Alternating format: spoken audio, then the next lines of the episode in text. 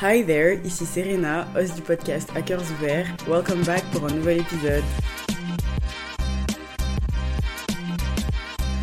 Comment ça va, Maïji Là, j'espère que tu vas bien, que tout va bien pour toi, que tu passes un bel été, que tu profites du soleil, de la plage, de tes amis, des petites fêtes et tout ça. Vraiment, j'espère que tu passes un été de malade. Et si tu travailles, on est ensemble. On est grave ensemble parce que moi aussi, voilà, je commence mon stage littéralement demain parce qu'on est dimanche là. En fait, je suis excitée de commencer à travailler parce que ça faisait trop longtemps que je faisais rien, entre guillemets et aussi pour voir ce qui m'attend, tu vois, pour découvrir ce que le monde a à m'offrir ce que le monde du travail a à m'offrir. Vraiment, j'ai trop, trop, trop, trop hâte. Je sais que je serai très fatiguée et que à un moment ça va me saouler, mais I'm excited. I'm kind of very excited for that. Et si ça va pas, il y a des hauts, il y a des bas, ups and downs, mais ça ira. Ça va aller, on est ensemble, my G, tout ira bien. Avant de commencer cet épisode, j'ai deux, trois petits trucs dont je vais te parler, deux, trois petits projets musicaux dont je vais te parler. Le premier, c'est un EP que Flo a sorti qui s'appelle Three of Us. Si tu sais pas qui est Flo, Flo c'est un groupe anglais de R&B qui fait du R&B des années 2000 et tout et je trouve qu'elles sont géniales ces trois filles incroyables, vraiment my favorite UK girlies. Je sais pas comment expliquer mais depuis qu'elles ont commencé, depuis qu'elles ont percé, il y a aucun son qui est un flop en fait. C'est que du top. Il n'y a pas de flop, elles sont incroyables, je trouve qu'elles chantent merveilleusement bien, que leurs chansons sont merveilleusement bien. L'année dernière, elles avaient aussi sorti un EP qui s'appelait Cardboard Box et je l'ai saigné tout l'été et cet été, bah c'est Flow Two of Us. Elles sont géniales, va stream parce qu'elles méritent. Ensuite, je veux aussi te parler de l'album de Vakra qui s'appelle Galatée. Vakra, je l'ai connu l'été dernier avec Plan Séquence. J'ai entendu cette chanson et je suis devenue like obsessed with the song. Je n'écoutais que ça. En fait, c'était soit j'écoutais Vakra, plan séquence, soit j'écoutais Beyoncé Renaissance. Il n'y avait pas d'entre-deux, de on va switch pour aller à gauche à droite, non, il y avait que ça dans mes oreilles. Et j'ai été agréablement surprise par cet album. Bon, il y a plein de sons qu'il avait déjà sortis, des singles et tout ça, mais je trouve que l'album est très bien fait, qu'on comprend son univers musical. Je trouve qu'il y a un peu trop de shit, je crois qu'il y en a trois ou quatre, sur un album de 11 chansons quand c'est ton premier album solo et quand c'est ton album pour rentrer en guillemets dans la scène musicale, même si bon, il y était déjà avant. Je trouve que c'est un petit peu trop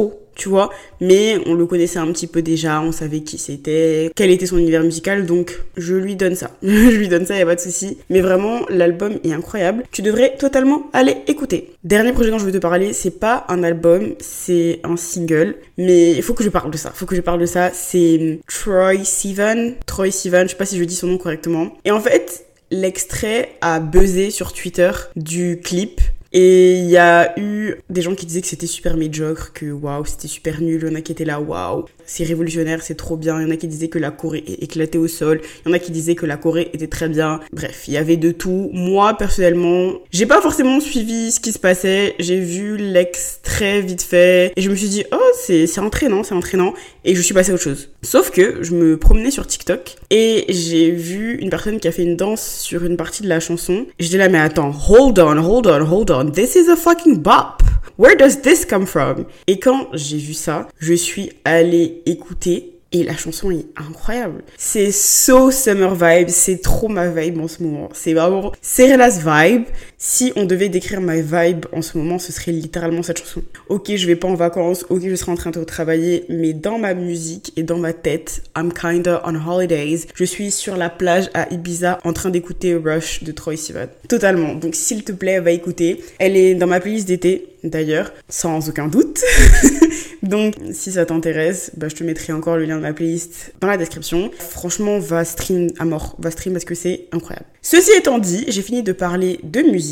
Let's get started, my G. Alors, il faut que je t'explique comment j'ai eu l'idée de cet épisode. En fait, il y a deux raisons. Il y a moi qui ai passé un mois en Côte d'Ivoire, à Abidjan, chez moi, et qui a vu, entendu plein de choses qui m'insupportaient. Au bout d'un moment, j'étais là, mais comment on peut penser des, choses comme ça? Comment on peut dire des choses comme ça? Ça, c'est de un. Et de deux, il y a une petite histoire. Un soir, on était dans la voiture avec ma mère et on rentrait de je sais plus où. Et on parlait de la pression que les femmes avaient en Afrique, que quand un couple est ensemble pendant un certain 20 ans, on va leur demander quand est-ce qu'ils vont se marier. Et dès que le mariage est fait, paf, tout le monde presse pour que le couple ait un bébé, parce que sinon c'est la fin du monde. Et si le couple n'a pas d'enfant tout de suite, on va dire que le problème c'est la femme, qu'elle n'arrive pas à tomber enceinte et que c'est elle le problème. Toute la pression en fait du fait que le couple n'a pas d'enfant sera sur la femme et pas sur l'homme. Sans prendre en compte que peut-être que, peut-être, hein, juste peut-être, ils veulent profiter en couple pour l'instant. Peut-être aussi qu'ils n'ont pas forcément les moyens aussi d'avoir un enfant parce que ça coûte super cher. Tu ponds pas un gosse juste pour pondre un gosse. Les problèmes de fertilité aussi, ça existe chez les femmes comme chez les hommes. Oui, oui, oui, parce que les femmes ne sont pas toujours le problème. Parfois, en couple, va pas dire à tout le monde, bah écoute, j'ai fait une fausse couche ou bah écoute, j'ai du mal à tomber enceinte. Non, parce que ça regarde personne à part eux et à part les gens dont il veut qu'ils soient au courant. Et ma mère me disait que c'était vraiment un fléau que quand un couple n'a pas d'enfant dans les années qui suivent leur mariage, on le met toujours sur la femme, quand je l'ai dit. Pia, pia, pia, elle a des problèmes pour tomber enceinte. Pia, pia, pia, elle est pas fertile. Alors que dans un couple, il y a deux personnes et que ce qui s'y passe à l'intérieur est littéralement privé. Au cours de cette conversation, j'ai emmené l'idée que peut-être, hein, juste peut-être, il voulait pas avoir des enfants parce que c'est pas le rêve de tout le monde, en fait, d'avoir un enfant. Que c'est pas tout le monde qui veut avoir quatre gosses, une grande maison et qui veut avoir ce genre de famille traditionnelle. Et quand je lui ai dit ça, quand je lui ai dit que peut-être il voulait pas aussi avoir d'enfants, la pucette était tellement choquée. Elle m'a dit, mais ma puce, en Afrique, il n'y a pas question de envie ou pas envie. C'est même pas quelque chose que tu te dis, c'est pas quelque chose qui te traverse l'esprit. C'est genre obligatoire d'avoir des enfants. À aucun moment tu vas te poser et tu vas te dire, moi j'ai pas envie d'avoir des enfants. Tu nais et tu as l'envie obligatoirement.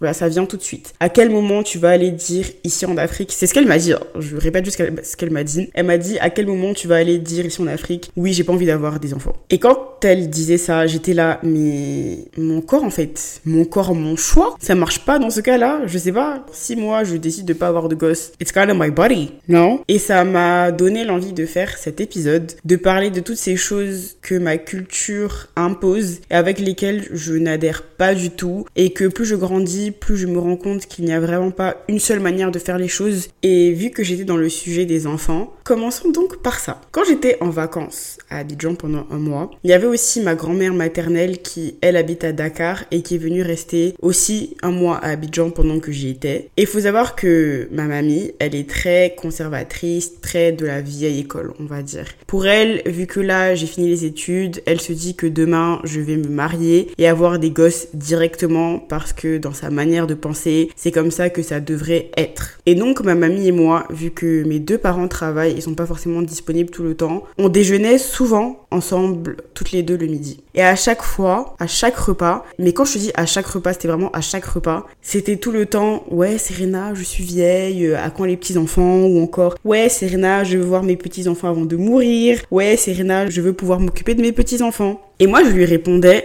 mais mamie, moi je suis pas du tout prête à avoir des enfants. Je n'ai pas les moyens, je n'ai pas l'envie, je n'ai pas le temps. J'ai plein de choses à réaliser, j'ai plein de rêves à accomplir, j'ai des choses à voir avant de me poser et de me dire que je veux des gosses, tout simplement. Il faut que je sois prête à y mettre toute mon énergie et tout mon temps et c'est pas le cas pour l'instant. Et elle me disait, mais Serena, t'as 22 ans, t'as l'âge, tout ça c'est pas nécessaire.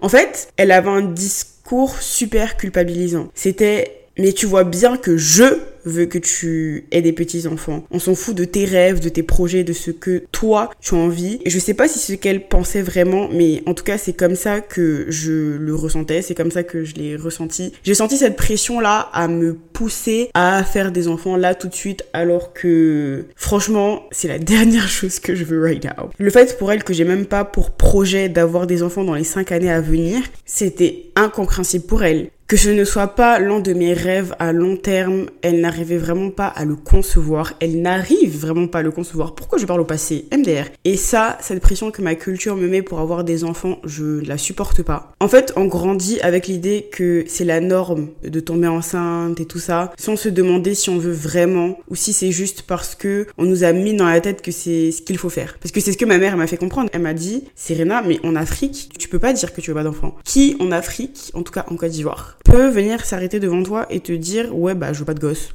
c'est pas mon rêve, je veux pas. C'est quelque chose que j'ai vachement déconstruit avec le temps parce que bien sûr, on nous vend l'idée que la maternité, c'est le plus beau truc au monde, que tout est rose et je pense pas que ce soit pas l'une des plus belles choses au monde. Tu mets littéralement ton enfant au monde. Ton enfant il grandit en toi pendant 9 mois, ensuite tu l'as dans tes bras et c'est un tout petit être qui va grandir et grandir. I think it's fucking beautiful, ok? Mais on nous parle pas des difficultés que c'est que d'avoir et d'éduquer surtout un enfant. De l'extérieur, ça paraît toujours très simple. Moi, en grandissant, j'ai vu ma mère gérer trois enfants, plus un travail, plus un mariage, plus une vie personnelle, et j'avais l'impression que c'était tellement simple parce que elle donnait l'apparence que c'était super simple. Mais aujourd'hui, plus j'avance, plus je prends de l'âge, et plus ma mère me dit certaines choses, plus je comprends certaines choses aussi. On a certaines discussions, elle me dit des choses que je savais pas avant, des choses que je ne pouvais pas comprendre avant. Je ne peux les comprendre que maintenant. Et un enfant, ça demande beaucoup d'attention, beaucoup de temps, de patience, d'efforts, de moyens financiers. Tu veux pas être là et dire, ok, bah, je veux un gosse parce que c'est mignon et pondre un gosse. It doesn't work like that. La réalité, c'est que tu sacrifies une grande partie de ta liberté quand tu as des enfants. Demain, là, si je pète un câble et que je vais aller vivre, je sais pas au Costa Rica, il y a rien qui m'en empêche. Je trouve un logement, un petit job, j'achète un billet d'avion et je me casse. Si là, j'ai un gosse, à quel moment je vais me dire que je vais tout quitter et laisser mon enfant pour partir vivre ma vie pendant je ne sais pas combien de temps? C'est pas possible en fait. Même des simples vacances avec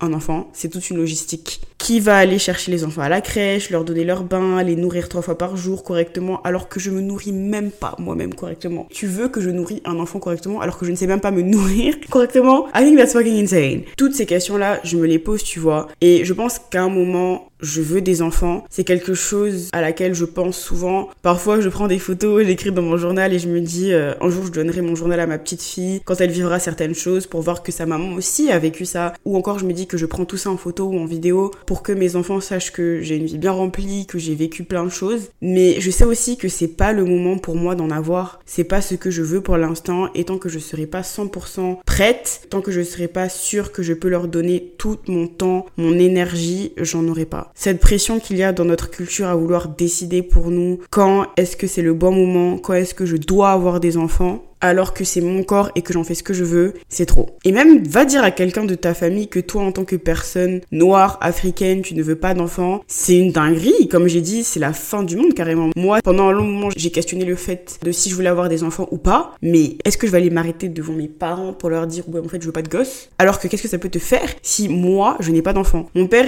il me dit souvent si on voulait pas d'enfant, tu serais pas là aujourd'hui. OK champion. Et I'm really glad I'm here, don't get me wrong. Je suis très contente d'être là, que mes parents nous eu.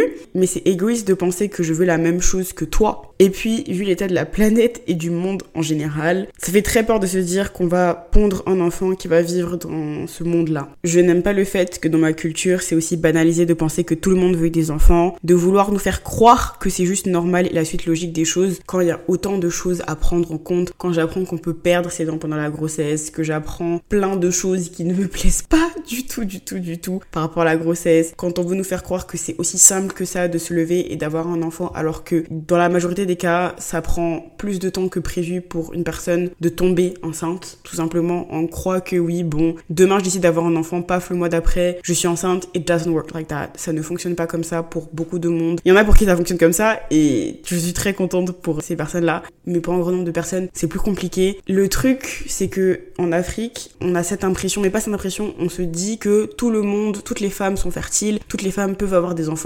c'est en nous en fait, littéralement. En tout cas, moi c'est comme ça que je vois les choses, que je comprends les choses, alors que non, ça fonctionne pas comme ça. Et blâmer une femme parce qu'elle n'arrive pas à avoir d'enfants, parce que c'est compliqué pour elle d'avoir des enfants, parce qu'elle fait des fausses couches, je trouve ça juste horrible. Parce que vivre ça, je sais pas ce que c'est, mais le simple fait de me dire que tu veux des enfants au plus profond de ton cœur, c'est tout ce que tu veux et que tu n'arrives pas à le faire, que tu tombes enceinte et que tu perds le bébé au bout de quelques semaines, de quelques mois, ou même quand il naît, ça doit être un deuil et des moments très compliqués. Donc vouloir s'initier dans la vie des gens comme ça, je peux pas. Et c'est fou que il y a certaines personnes qui arrivent autant à faire culpabiliser les personnes qu'elles se forcent peut-être même à en faire alors que c'était pas ce que elles voulaient pour l'instant ou sur le moment T parce que la pression est trop forte. Mais la pression des familles en Afrique, moi je suis restée là-bas un mois, je suis foquée déjà, mais imagine tu vis là-bas, t'es en couple ou t'es marié, mais c'est catastrophe. C'est une catastrophe. Faut arrêter de culpabiliser, forcer les gens à faire des choses dont ils n'ont pas envie. Surtout si ces choses impliquent des enfants qui seront là toute leur vie, qui seront là indéfiniment et qui pourront avoir des daddy ou des mommy issues en grandissant quand on les a fait naître alors que ce n'était pas ce qu'on voulait. Voilà. C'est une décision à ne pas du tout prendre à la légère.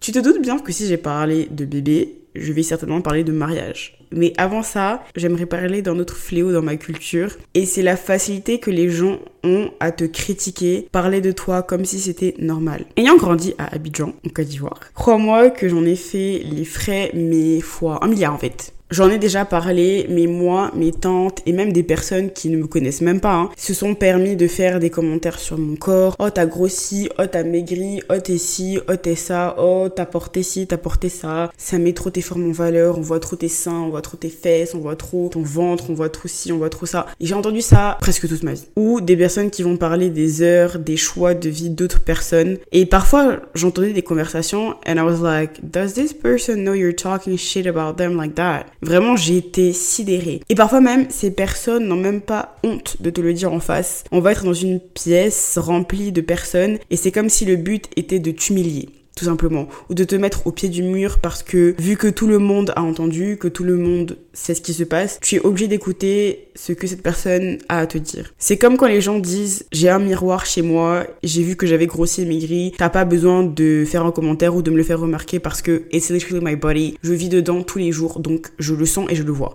Et je peux te dire que la majorité des filles dans l'endroit où j'ai grandi, qui sont parties faire leurs études à l'étranger, à chaque fois qu'elles partent en vacances à Abidjan, bon j'exagère pas à chaque fois mais beaucoup de fois, elles mettent cette phrase en story, soit en réel, soit en TikTok, soit en tweet, whatever. La phrase qui dit T'as pas besoin de juger mon corps parce que je le vois tous les jours, je vis même dedans, donc t'inquiète que je sais ce qui se passe. Et c'est comme ma mère qui me racontait une histoire. Elle était allée acheter une robe dans sa boutique, une boutique qu'elle connaissait, et une des vendeuses avait apparemment perdu beaucoup de poids, et ça avait choqué ma mère. Donc elle lui a posé beaucoup de questions mode euh, comment t'as fait pour autant maigrir? Donne-moi ton secret pour que je puisse faire pareil et tout ça. Et une de ses collègues a regardé ma mère en mode s'il te plaît arrête, pose pas ce genre de questions. La vendeuse en question qui avait perdu beaucoup de poids avait l'air très mal à l'aise de répondre aux questions de ma mère. Donc elle a arrêté de poser les questions, elle est passée à autre chose. Et elle s'est sentie très mal après ça. Et elle me disait qu'elle savait plus où se mettre, qu'en y repensant, elle aurait pas dû poser ce genre de questions parce que c'est le corps de cette personne-là, ce qu'elle fait ça ne me regarde pas. Mais en fait c'est tellement internalisé dans cette société que tu me diras. Et quelques temps après, ma mère a appris qu'en fait elle était enceinte et elle a perdu son bébé en cours de grossesse ou à l'accouchement, je sais pas. Donc ma mère était encore plus mal et culpabilisait encore plus par rapport à ça et elle m'a dit mais je parlerai plus jamais du poids des gens, du corps des gens, je ferai jamais plus de commentaires parce qu'on sait pas ce qu'une personne vit et il lui a fallu ça quand même pour comprendre et je trouve ça quand même fou. C'est pourquoi de 1, you don't comment on people's bodies parce que tu ne sais pas ce qu'ils, elles ou elles vivent. 2, You don't comment on people's lives tout court, en fait, tout court. Tu ne connais pas la vie des gens, tu sais pas ce qu'ils traversent. Oui, à sa place, j'aurais pas fait ça, mais t'es juste pas à sa place, en fait. Tu vois juste sa vie d'un œil extérieur et cette facilité à penser que tu as le droit de donner ton avis sur la vie des gens comme ça, je peux pas. Surtout que dans la culture africaine, c'est beaucoup écoute les aînés, respecte-les, c'est beaucoup de ils ont une sagesse, une expérience que tu n'as pas. Donc, en fait, tu es censé les écouter, baisser la tête quand ils te parlent et les obéir et ne pas brancher. Mais comment ma tante va venir me dire qu'à mon âge, on l'avait déjà demandé en mariage alors que tout le monde sait que son mari la trompe tous les jours Non mais parlons-en deux minutes, s'il te plaît. Et quand tu vas vouloir ouvrir ta bouche pour lui dire qu'elle n'a rien à te dire sur ta vie, on va te dire que tu es impoli, que tu respectes pas tes aînés. Moi je me souviens quand ma mamie me disait euh, ouais t'as l'âge de te marier, d'avoir des gosses, je disais ma puce non. Enfin c'est pas parce que toi tu t'es marié à un certain âge que je dois le faire et tout le monde était là oh oh oh, oh Serena calme-toi, t'as pas à dire ce genre de choses. Mais en fait c'est la vérité. Toi viens d'une époque différente, tu as une vie totalement différente, respectfully, de manière vraiment très respectueuse. Ce n'est pas ce que je veux pour moi et c'est tout. Comme si, en fait, le fait qu'ils soient plus âgés que toi leur donnait le droit de donner leur avis sur ta vie et faisait qu'ils avaient automatiquement raison alors que pas du tout. C'est pour ça qu'il y en a qui se sentent pousser des ailes et qui pensent qu'ils ont l'autorisation de juger et critiquer tout ce que tu peux faire. Alors que t'es pas dans mes chaussures en fait, t'es pas dans mes baskets et tes conseils entre guillemets qui cachent des critiques, j'en veux pas. J'aimerais juste que tout le monde apprenne à s'occuper de sa gueule et laisse tout le monde tranquille. Cette aisance-là à parler de la vie d'autrui, de leur physique, leur choix, je peux vraiment pas. À chaque fois que je dois y retourner, que je dois retourner à Abidjan, je me prépare mentalement à entendre des remarques et des réflexions que je n'ai demandé à personne. And I'm really tired of this shit. Parlons maintenant de mon sujet préféré de tous les temps, le mariage. Je pense que comme la majorité des petites filles, on nous a vendu un rêve, qu'un jour le prince y viendra et qu'on vivra heureux, heureuse ensemble jusqu'à la fin temps. Je sais pas toi, mais moi, en grandissant, je rêvais d'un beau mariage, dans ma belle robe blanche, avec tous les gens que j'aime et l'amour de ma vie et tout ça et tout ça. Parce qu'en plus, moi, je vivais avec ce schéma-là. Mes parents, ça fait 26 ans qu'ils sont mariés et qu'ils s'aiment. Ça se voit qu'ils s'aiment et qu'ils travaillent sur leur relation tous les jours. J'ai grandi avec des parents qui n'ont pas de mal à montrer des marques d'affection devant nous, à se faire des bisous, des câlins, à se faire des cadeaux, à se faire des sorties, à passer du temps ensemble. Moi, mon père, depuis que je le connais, donc depuis que je suis née, je l'ai jamais entendu appeler ma mère par son prénom. Il appelle toujours par des petits surnoms, tu vois, des petits noms, et je trouve ça trop mignon. Je trouve ça trop chou. Et hors sujet, mais je sais que c'est pour ça que j'ai une vision très positive de l'amour et que je crois autant. C'est pour ça que j'ai pas eu de relations toxiques dans mes relations amoureuses. Donc merci maman pour ça. Vraiment, c'est à vous que je le dois et à votre relation. Parce qu'on se rend même pas compte d'à quel point la relation que nos parents ont affecte sur notre vision de l'amour et sur les relations qu'on a plus tard. De toute façon, tout vient de l'enfance, hein. tout vient de l'enfance, tout vient de la famille. Enfin bref. Mais oui, j'ai grandi avec l'idée que j'allais me marier et tout ça. Et puis, comme tout dans ma vie, j'ai commencé à me poser plein de questions sur le mariage. J'ai jamais entendu une seule personne qui m'a dit que le mariage était facile. Tous les gens autour de moi qui sont mariés me disent que c'est quelque chose qui demande beaucoup d'efforts, de patience, de travail. On reste pas 10, 20, 30 ou 50 ans avec quelqu'un en vivant simplement d'amour et d'eau fraîche. C'est pas possible. Alors qu'on a voulu nous faire croire le contraire. Tous les jours, je me demande ce qui fait que le mariage est aussi dur. Qu'est-ce qui change de la vie de couple basique? Je sais pas si c'est les impôts, les finances, je, je comprends pas trop et ça me fait plus peur qu'autre chose. Quand j'ai entendu, vu à quel point c'était difficile, je me suis demandé, ok Serena, pourquoi tu veux te marier à la base? Pourquoi t'as toujours voulu te marier? Quel est l'objectif en fait pour toi? Et je vais pas mentir, c'est juste à cause de la belle robe blanche et de la fête, c'est tout. À cette époque-là, la seule raison pour laquelle je voulais me marier, c'est parce que je voulais ma jolie robe blanche, je voulais arriver à l'hôtel avec euh, mon mari qui pleure et mes demoiselles d'honneur et mon papa qui m'accompagne à l'hôtel et dire qu'on va s'aimer toute euh, notre vie pour le meilleur et pour le pire, dans la maladie comme dans la santé. Et puis nos petits vœux aussi, qu'on va se dire déclaration d'amour. C'est pour ça je vais me marier. Je pense pas que me marier va prouver à qui que ce soit que j'aime mon compagnon ou que lui-même. J'ai pas besoin de ça pour fortifier notre amour, je pense. Et pendant une longue période, j'avais décidé de ne pas me marier parce que mes raisons n'étaient pas assez valables pour moi. Je veux me marier parce que j'ai une belle fête, ça n'a pas de sens. En tout cas, dans ma vision des choses, dans comment je vois les choses, c'était pas ce que je voulais. Le mariage, c'est pour le meilleur, le pire, la maladie, la santé, la richesse, la pauvreté. Et si ma personne et moi, on se donne tout ça, tout ce que le mariage implique, avant même d'être marié, qu'est-ce qu'un bout de papier va changer? Parce que pour moi, je vois le mariage comme un petit bout de papier euh, à la mairie, tu vois. Sachant que en France, tu ne peux pas te marier à l'église si tu t'es pas marié à l'état civil. Tu es obligé de te marier à la mairie avant de te marier à l'église. Et vu que c'est le cas en France, c'est aussi le cas en Côte d'Ivoire parce que colonie française, toi-même tu sais. Chez moi, le mariage, c'est comme la grossesse, c'est un rite de passage obligé. Je me souviens que j'ai une cousine qui avait 27 ans à l'époque, je crois, et elle n'était pas encore mariée, elle avait présenté personne à la famille. Et mon père, mon papa, à chaque fois qu'on avait une fête de famille, il lui disait tout le temps, c'est quand que tu nous présentes ton copain, c'est quand que tu te maries, c'est le moment, c'est l'âge. J'étais là, mais tu sais pas ce qui se passe dans sa vie, en fait. Quand il disait ça, j'étais tellement gênée, je me sentais tellement gênée. J'étais là, mais papa, enfin, est-ce que t'aimerais que moi, quand je vais avoir 27-28 ans et que j'aurais présenté personne, est-ce que t'aimerais qu'on me dise ça? Tu vois, que mon tonton vienne me dire, ouais, c'est quand que tu nous présentes ton copain, c'est quand que tu te maries parce que t'as l'âge. Non, alors pourquoi tu fais ça? Je pense que parfois, faut se mettre dans ce genre de situation. Faut se dire, est-ce que j'aimerais qu'on me dise ça ou qu'on dise ça à quelqu'un que j'aime avant que je le dise à quelqu'un d'autre? Et je pense que ça fait beaucoup réfléchir, ça fait beaucoup penser. Mais même ma mère lui a dit dans la voiture, mais en fait, arrête, arrête de poser ce genre de questions parce que c'est gênant, tu sais pas ce qui se passe. Ça se trouve, elle vient de vivre une grosse rupture amoureuse. Ça se trouve que elle aussi, dans ses plans, elle s'attendait à être mariée et que là, elle l'est pas, donc elle est super malheureuse. You don't know what she's tu vois ce que je veux dire? Donc poser ce genre de questions, c'est non. Ouais, quand je suis rentrée en vacances, c'était mes tantes qui disaient à ma mère qu'on allait bientôt célébrer mon mariage. On me demandait quand est-ce que j'allais leur présenter quelqu'un. J'étais là, mais si vous saviez à quel point c'est pas dans mes projets, à quel point j'y pense même pas. Franchement, parfois je suis là, je me pose, je pense à plein de choses. Hein. Il y a plein de choses dans ma tête. Mais aucun moment je vais me dire, ouais, dans tant d'années, je vais me marier, je pense à mon mariage. Je sais qu'à une période de ma vie, j'étais obsédée par ça. J'avais un tableau Pinterest avec mes robes ou comment je voulais que la salle soit décorée, qui je voulais qui ait les couleurs et tout ça. I was obsessed with it. Mais comme j'ai dit, j'étais obsessed par la fête et pas forcément parce que ça implique derrière, parce que le mariage implique derrière. Je disais à ma mère et à ma grand-mère que j'y pensais absolument pas et elle me sortait mais Serena, t'es une belle femme, tu vas pas coiffer la Sainte Catherine quand même. Et si tu sais pas ce que c'est la Sainte Catherine, c'est hilarant. La Sainte Catherine, c'est quand à 25 ans, tu n'es pas encore mariée, donc tu la coiffes. Apparemment, c'est la fin du monde quand à 25 ans, t'es pas marié. En fait, là, c'est comme si pour eux, vu que j'ai fait tout ce que j'avais à faire, que j'ai fini toutes mes études et que là, dans la vie active, c'est le moment là. Pour eux, vraiment, c'est la prochaine étape le mariage. Et c'est comme les enfants, à chaque fois que je leur disais que c'était pas dans mes projets, c'était mais Serena dis pas ça, c'est pas bien. Et jamais quelles sont tes raisons? Qu'est-ce que tu veux faire avant de te marier? Pourquoi est-ce que tu ne veux pas te marier maintenant? Elle voulait jamais essayer de comprendre mes raisons derrière. Et puis, d'ailleurs, ma mère me dit toujours, de toute façon, ton mariage, c'est pour nous. Et quand elle disait nous, c'est pour mes parents. Elle me dit souvent, on va inviter qui on veut, faire comme on veut, et t'auras pas forcément ton mot à dire. Encore une fois, comme les enfants, c'est plus pour eux, pour les rassurer que pour moi. Comment ça, à mon mariage, tu vas inviter qui tu veux et tu vas faire ce que tu veux À mon mariage. Faut aussi qu'on parle du fait que la pression, elle est que sur moi et pas sur mon frère. Alors que mon frère et moi, on est littéralement jumeaux. Et quand je pointe ça du doigt, on me répond toujours oui, mais euh, lui c'est un garçon.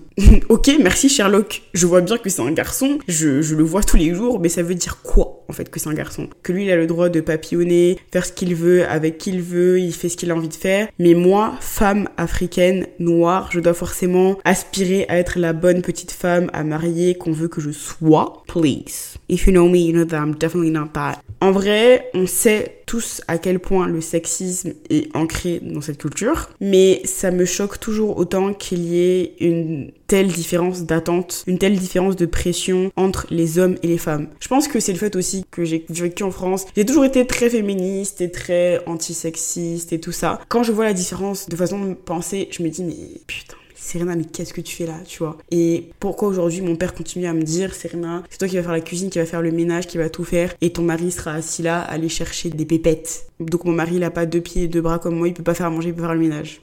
C'est fou. Et j'ai eu le temps d'y penser, de retourner la chose dans tous les sens. Pour moi, le mariage, c'est toujours pas mon plus grand rêve. Je rêve pas que mon copain, dans quelques temps, organise une super demande en mariage, avoir une grosse bague. J'y pense vraiment pas. C'est même pas dans mes, dans mes pensées les plus lointaines, mais je veux le faire surtout pour des raisons spirituelles. Parce que, aux yeux de Dieu, c'est important et que je veux pas d'enfants sans être mariée aussi pour une question spirituelle. Aujourd'hui, la seule raison pour laquelle je veux me marier, c'est vraiment parce que c'est la volonté de Dieu. Et je sais que Dieu me permettra de me marier quand je serai prête. Et il ne le fera pas tant que je ne le serai pas. That's for sure. Mais let's also acknowledge le fait que c'est pas parce que tu es marié que ton mari, que ton partenaire, ta partenaire va pas te tromper ou va pas te quitter après avoir eu des gosses. Le mariage, c'est clairement pas une immunité à ce genre de choses. Et j'aimerais que mes parents, ma grand-mère, ma famille en général comprennent que le mariage n'est pas une obligation, une fin en soi. Et aussi que le pire dans le mariage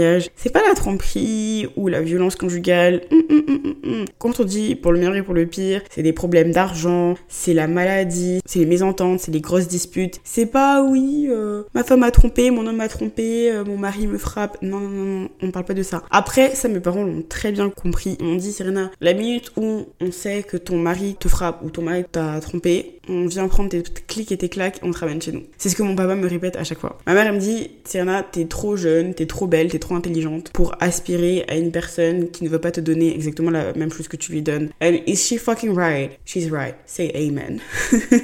et en plus, en plus de ça, quand je vois autour de moi la majorité des couples mariés qui sont aujourd'hui divorcés, je me demande pourquoi ils forcent autant et pourquoi c'est aussi important pour eux alors qu'ils n'ont même pas réussi à faire tenir leur mariage. Là autour de moi, dans ma famille en général, il y a peut-être 3 4 couples mariés, y compris mes parents. C'est les seuls. Tu vois ce que je veux dire? Donc pourquoi tu veux forcément que je me marie, que pour toi c'est autant important, alors que c'est quelque chose que t'arrives même pas à tenir toi, tu vois, que le tien, il a échoué. Bon, après, c'est pas parce que ton mariage a échoué que t'y crois pas et que tu penses pas que ce soit possible, mais je pense que euh, me mets pas la pression pour que demain je me marie, quoi. Vraiment pas. Autre chose que je ne supporte pas dans ma culture, c'est à quel point la santé mentale a une place aussi peu importante. La Côte d'Ivoire, c'est le troisième pays africain avec le plus haut taux de suicide et c'est radio silence sur ce fait. Mon père, en Big 2023, tient toujours le discours de si tu as un sur la tête, à manger sur la table, t'as pas de raison de ne pas aller bien. Et quand je lui dis que ça n'a rien à voir, il me dit que ce sont juste des personnes faibles mentalement. Et ce qui me sidère encore plus, c'est que la majorité pense comme ça, pense comme mon père. On a un centre pour personnes ayant des maladies mentales en Côte d'Ivoire. Ces personnes-là dans ce centre sont tellement négligées. Le centre, il est insalubre à souhait. Tu sais en fait qu'ils sont laissés de côté, qu'ils sont mis à part. On veut pas trop les calculer parce qu'ils sont malades, ils sont pas normaux et que c'est des fous en gros guillemets. C'est des personnes qui ne méritent pas d'amour, qui ne méritent pas qu'on prenne soin d'eux physiquement, ni mentalement, ni rien. On les laisse juste faire ce qu'ils font. Ou ils sont possédés, c'est le diable qui est rentré en eux, alors que ça n'a vraiment rien à voir. Comme si en fait, si tu t'occupes d'eux, ils allaient te contaminer. Alors que ça ne fonctionne pas du tout comme ça. Le psy, en Côte d'Ivoire, ça n'existe pas. Moi, ma mère qui fait un énorme travail de déconstruction sur ce sujet me dit que le psy, c'est pas bien, que j'en ai pas besoin parce que c'est toujours très mal vu. Oui, mais Sierna, si tu vas chez la psy, elle va te diagnostiquer des trucs qui sont faux. Alors que ma puce, la professionnelle, c'est elle, c'est pas toi. Toi, tu penses que c'est faux, mais ça se trouve que c'est vrai. Tu vois ce que je veux dire? Il faut vraiment que tu sois dans un état extrême pour aller considérer voir quelqu'un pour eux. Cet été, j'ai avoué à mes parents que j'ai fait une dépression saisonnière en première année. Leur réflexe était de me dire, mais Serena, est-ce que t'as prié pour que ça passe? J'étais là, mais vous êtes sérieux? Oui, je prie, ne vous inquiétez pas, mais ça règle pas certains problèmes, tu vois. C'est pas ça qui va régler le problème. Le truc de se dire que la dépression, l'anxiété, les troubles dissociatifs de l'attention et de l'hyperactivité et tout le reste, ce sont des maladies de blanc, en gros guillemets, je trouve ça mais ridicule. Oui, nous on est noirs, on n'a pas ce genre de problème, on n'a pas ce genre de choses, ce sont des maladies de blanc, ce sont des choses de blanc, mais en attendant, tu as tous les jours des étudiants qui mettent fin à leur jour parce qu'ils n'en peuvent plus et personne ne fait rien pour les aider. Tout le monde se met des œillères et avance parce que on n'a pas envie de voir le problème en fait, alors qu'il est bien réel et il est bien présent. Et le fait que ça n'alarme personne, c'est grave, c'est super grave. Qu'on laisse les jeunes de ce pays mourir comme ça, without saying a word, ça me sidère. Il faut tellement déconstruire les personnes plus âgées. Parce que le problème, c'est vraiment pas les personnes de mon âge qui, elles, font un travail énorme pour se déconstruire dans plein de choses. Parce que il y en a plein aussi qui sont allés à l'étranger, où on parle beaucoup plus de santé mentale, où on parle beaucoup plus de ce genre de problématiques. Et je pense que les vieilles, les plus vieilles générations méritent qu'on les éduque là-dessus. Parce qu'une chose est sûre, c'est qu'il y a beaucoup de personnes qui ont vécu ou qui vivent des dépressions, des troubles anxieux ou autres et qui vont le cacher, le minimiser parce que ils savent que ça ne va pas être pris au sérieux. Je suis trop contente, comme j'ai dit, que ma génération fasse un travail là-dessus et que ce soit de plus en plus mis en lumière. Moi, je sais pertinemment que je vais me battre toute ma vie pour que ce soit démocratisé, pour qu'on dise oui, je vais chez la psy, comme on dit, euh, oui, je vais chez le médecin généraliste, oui, je vais faire une prise de sang pour voir si tout va bien. Vraiment, je vais tout faire pour que ce soit le cas. Parce que c'est mon plus grand combat. J'ai fait une dépression de deux ans et mes parents n'ont rien vu. Et je leur en veux pas, parce que bien entendu, je l'ai caché, et même moi, j'arrivais pas à mettre le mot de dépression dessus. J'étais là, non, en fait, je suis juste triste, plus triste que les autres, plus triste que d'habitude. Et à aucun moment, je me suis dit, peut-être que Sirma, tu fais une dépression. Never. Alors que, si, si, si, si. Le nombre de personnes en Afrique qui ont des troubles du comportement alimentaire, qui sont anorexiques, qui sont boulimiques, qui sont hyperphagiques. La manière dont c'est tellement banalisé, oui, euh, je perds juste du poids, je fais juste attention à ma ligne, alors qu'il y a certaines personnes qui mangent rien et que tout le monde dit oui, bravo, ne mange rien, c'est bon pour toi, tu vas m'écrire, alors que ça n'a rien de ça, c'est fou. Il faut vraiment qu'on parle beaucoup plus de tout ce qui est santé mentale, de tout ce qui est maladie mentale et qu'on arrive à détabouiser, si je puis dire, cette chose, totalement. Dernière chose dont je veux parler, c'est à quel point le regard des autres est important dans ma culture. J'en ai déjà un peu parlé, mais l'image que tu renvoies est tellement, tellement, tellement importante. C'est limite plus important que ce que tu penses toi-même de toi en fait. Il faut toujours que tu sois bien présenté pour les autres. Combien de fois j'ai entendu mais qu'est-ce que X va penser de ça? ou qu'est-ce que Y va dire? Qu'est-ce que Z va les raconter? C'est beaucoup de m'as-tu vu, beaucoup de qui aura la meilleure image, tu vois qui sera mieux présenté que l'autre. C'est beaucoup d'apparence, de superficialité, surtout quand tu es dans un lycée français. Parlons-en un petit peu. Bi, bi, bi, bi, Il faut toujours être d'une certaine manières, faire certaines choses pour être accepté. Ouais, j'ai le dernier sac à la mode, donc tout le monde va me calculer. J'ai la dernière paire à la mode et tout le monde va me le faire remarquer. En fait, dire ça comme ça, t'as l'impression que j'exagère. Sur le moment, quand t'es dans le truc, quand j'étais au collège, au lycée, je remarquais pas forcément ça, mais c'est réel. Avec le recul que j'ai aujourd'hui, ça fait 5 ans que j'ai quitté le lycée, je vois ce que c'était et je me dis putain, mais on a vécu dans ça quoi. Dans euh, qui aura le meilleur uniforme, qui aura la meilleure coiffure, qui aura la meilleure manicure, qui aura ci, qui aura ça, alors qu'on était juste là pour apprendre. Mais tu me diras, c'est l'adolescence, c'est comme ça, on grandit comme on doit grandir. C'est toujours faire des choses pour ce que les gens vont penser de moi et jamais pour ce que je vais penser de moi-même. Parce que la vie collective est plus importante que la vie individuelle que j'ai de moi-même. On vit pour les autres, pour ce qu'ils peuvent penser et jamais vraiment pour soi. Et j'ai été victime de cette façon de penser là moi-même parce que j'étais dans ce lycée français et que c'était comme ça que les choses fonctionnaient. Ça m'a pris beaucoup beaucoup beaucoup de temps pour déconstruire ça comme je te l'ai expliqué dans l'épisode où je parlais du regard des autres. Et je leur en veux même pas en fait de penser comme ça parce que c'est la manière dont on nous a éduqués. On nous a éduqués à faire attention à tous tes faits et gestes, à ne pas être trop différent, ne pas trop t'éloigner de ce que les gens attendent de toi, de ne pas trop t'éloigner de ce que tu es censé être à cause de l'école où tu vas, de tes parents, de comment tes parents sont et tout ça. Donc moi si demain j'avais dit à mes parents ouais je suis gothique, que je mettais du rouge à lèvres noir et des grosses godasses, en tout cas ce qu'une gothique mais il m'aurait traité de folle et il m'aurait empêché d'être ce que je veux juste parce que c'est pas normal entre guillemets d'être comme ça en Côte d'Ivoire. C'est pas normal, personne n'est comme ça. Il m'aurait sorti, c'est on n'est pas chez les blancs ici. Il m'aurait clairement dit ça. En fait, on nous apprend à être correct pour les autres sans se demander ce qui peut être correct pour ton enfant, pour toi-même. Et c'est pesant de toujours devoir penser à ça. Se libérer du regard des autres dans cette culture, c'est très difficile. Parfois, je me demande si ça aurait été possible de le faire pour moi si j'étais pas venue vivre en France seule. Je me dis, mais a peut-être que t'as réussi à dépasser ça parce que tu les vois pas au quotidien, tu penses pas à eux, tu vis pas avec eux, tu passes pas toutes tes journées avec cet entourage. Et clairement, je pense que c'est une grande partie de la raison pour laquelle je suis celle que je suis aujourd'hui parce que je me suis éloignée de ça pendant toutes ces années. Parce que la pensée collective is a real thing there. C'est vraiment quelque chose de réel. Faire attention aux moindres petits gestes, ne pas trop se détacher des attentes des autres. Il va arriver quelque chose et l'une des premières phrases que tu vas entendre c'est qu'est-ce que Bernadette ou Jean-Pierre va dire de ça? Au lieu de compatir et de trouver ce qui se passe grave et de se dire euh, oh le pauvre, la pauvre ou euh, waouh c'est grave ce qui s'est passé. Non non non, c'est toujours ce que Pierrette, Paulette, Jacqueline va penser. Il faut toujours faire comme tout le monde fait, comme tout le monde veut que tu fasses. Il faut pas trop dériver parce que sinon c'est toi le problème. C'est une façon de faire à laquelle je ne m'habituerai jamais. Je pense que quand je vivais là-bas, je m'en rendais vraiment pas compte. Je savais que le regard des autres m'atteignait, mais c'est que quand tu quittes ça, que tu vois aux choses, que tu te rends compte à quel point ça t'atteint.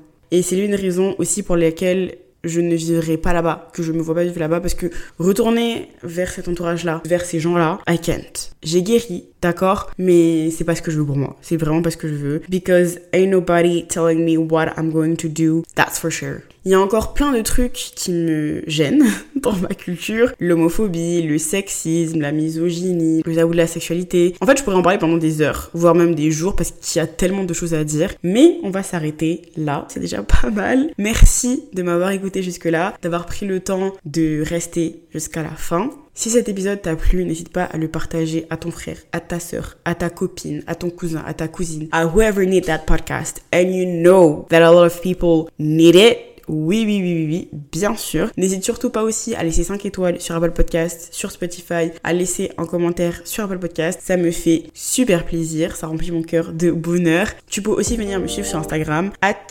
ouverts. Je te fais des gros bisous ma petite star et je te dis à la prochaine. Bisous